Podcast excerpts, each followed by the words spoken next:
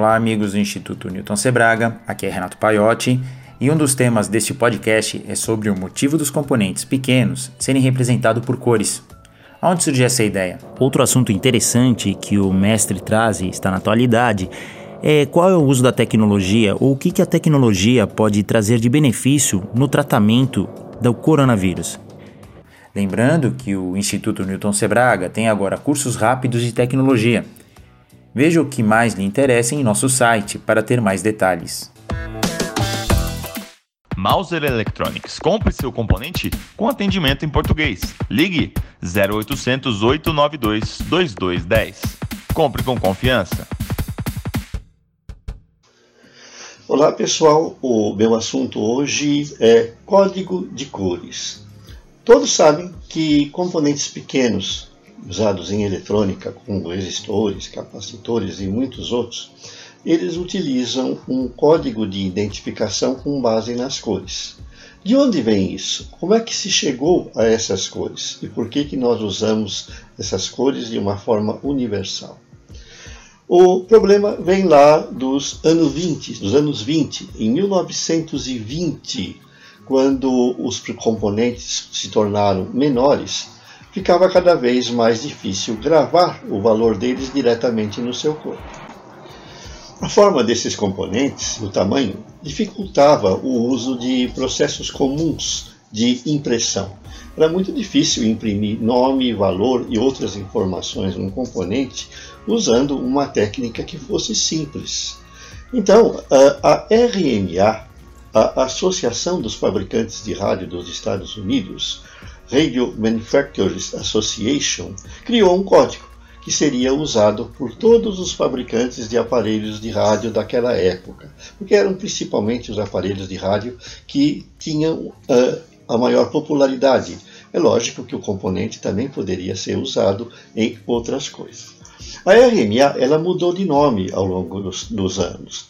Ela se transformou em RTMA, se transformou em RETMA e depois em EIA, que é um nome que vocês já conhecem, que é a Associação dos Engenheiros Eletrônicos. Mais tarde, em 1952, eh, a IEC, a International Electrotechnical Commission, ela padronizou um código que passou a ser usado como uma norma, a EIA RS 279. E a partir de então, os códigos de cores passaram a ser adotados universalmente por todas as empresas, não só para os resistores, para os componentes básicos, mas também para outros componentes. Assim, aquelas faixinhas coloridas que hoje a gente lê nos resistores, nos capacitores de alguns tipos, nos indutores, derivadas desses, desse, dessa norma, elas devem ser conhecidas por todos aqueles que praticam eletrônica. Na realidade, todo professor de escola técnica, professor de, eh, de, que esteja envolvido com ensino de tecnologia, ensino fundamental e médio, uma das primeiras coisas que se ensina para os alunos é ler o código de cores. Então a gente tem que memorar, memorizar aquelas, aquela tabelinha marrom, preto, vermelho, laranja, amarelo e assim por diante, as faixas que significam tolerâncias e muito mais. Mas a leitura do código de cores apresenta também alguns problemas. Porque, se bem que as cores significam os mesmos algarismos, os mesmos multiplicadores e outras informações iguais, elas são usadas de modos diferentes de acordo com o componente em que ela está sendo aplicada. Por exemplo, num caso de um resistor, a gente sabe que as, as faixas coloridas elas vão significar algarismo, multiplicador, tolerância. Num capacitor é algarismo, multiplicador, mas aí já não é mais a tolerância. Também temos outras informações como a tensão de trabalho e as próprias unidades. No resistor, a medida é em ohms. No capacitor, em picofarads. Nos indutores, em microhenry. E a coisa vai se complicando, por exemplo, quando a gente usa uma cor só para identificar, por exemplo, o cabo de um transformador. As cores podem nos dizer se aquele cabo, se aquele fio terminal de um enrolamento secundário é de uma tensão de 5, 6, 12 volts, 9 volts ou outra tensão, porque a codificação das cores ela permanece, mas o modo que elas são usadas em aplicações específicas muda. Pares trançados. Vocês têm aqueles cabos com uma enorme quantidade de fios usados em telefonia e aquelas cores seguem essa padronização o técnico, o profissional que vai usar esses cabos deve conhecer tudo isso. Então vejam que a tabelinha inicial, marrom, preto, laranja, etc, etc, que vocês memorizam, ela tem que ir além. Ela vai até o ponto em que vocês podem usar aquela codificação de formas diferentes nos diferentes componentes. Nós estamos preparando um curso pela internet, um curso à distância, que é justamente para ensinar a todos a ler os códigos dos componentes. E não é apenas o código de cores. Vocês têm, por exemplo, e vocês sabem, que existem aqueles códigos de capacitores em que nós temos os dígitos e os multiplicadores, nós temos as letrinhas que dão a tolerância, que dão o coeficiente de temperatura e que dão muito mais nos transistores, os sufixos. Tudo isso é um problema para o praticante de eletrônica que tem que estar atento para saber interpretar as características de um componente que eles têm em mãos, conhecendo o seu valor e tudo mais que ele precisa a partir do código de cores. E é claro que quando nós passamos para aqueles componentes pequenininhos para montagem em superfície, interpretar os códigos é fundamental para qualquer tipo de reparação ou de manutenção que se tenha que fazer. Você sabe o que é bom? Bom é Bill of Materials, ou lista de materiais. A Mouser disponibiliza a ferramenta BOM, que permite cotar e comprar a lista completa de materiais necessárias para o seu projeto de forma inteligente, rápida e procurando os produtos mais atuais que satisfazem as suas necessidades. Palavras do mestre Newton Sebraga. Olá pessoal, aqui estamos mais uma vez com o um nosso podcast. E eu, Newton Sebraga, vou conversar com vocês sobre um assunto muito atual, que é a possibilidade de usarmos recursos eletrônicos no combate ao coronavírus. Essa doença que está atacando todo mundo, no mundo inteiro, e que não tem cura, mas tem prevenção. Eu não sou médico e nem pretendo falar sobre curas milagrosas ou sobre soluções milagrosas, mas já existem soluções tecnológicas que podem ser usadas no combate ao coronavírus. O que eu vou propor, simplesmente, é que, como pesquisador já em escola de medicina, já desenvolvi equipamentos eletrônicos relacionados com eletrônica médica, vocês podem ver muitos circuitos no meu site. O que eu vou propor é simplesmente algumas soluções que já existem e que podem ser usadas ou melhoradas nesse momento crítico. Assim, uma primeira solução refere-se aos ionizadores e aos ozonizadores. Eu já falei em um vídeo e em artigos nossos que ozonizador e ionizador são coisas diferentes. O que o ionizador faz é carregar o ar de partículas negativas. Essas partículas elas têm um efeito sobre os organismos vivos, os seres humanos. Por exemplo, no caso de pessoas com doenças alérgicas, ela pode, pode aliviar uh, as crises de alergia, espirros, eh, eh, escorrimento do nariz e coisas desse tipo. Então, uma ionização ela pode ser importante para aliviar os sintomas do coronavírus, mas não evitar a sua presença. Assim, em pessoas sensíveis que tenham problemas, que possam estar com os sintomas e que já foi constatado e que devem participar, devem realizar um tratamento, talvez até em casa, a presença de um ionizador pode ser interessante como alívio dos sintomas, principalmente se a pessoa tem uma predisposição à alergia do aparelho respiratório, a doenças alérgicas, então isso pode ser importante, mas não é cura. O ozonizador, por outro lado, é um aparelho que produz eh, moléculas de O3, que é o ozônio. É a junção de três átomos de oxigênio que pode estar em suspensão no ar e ter um efeito bactericida, matar microorganismos.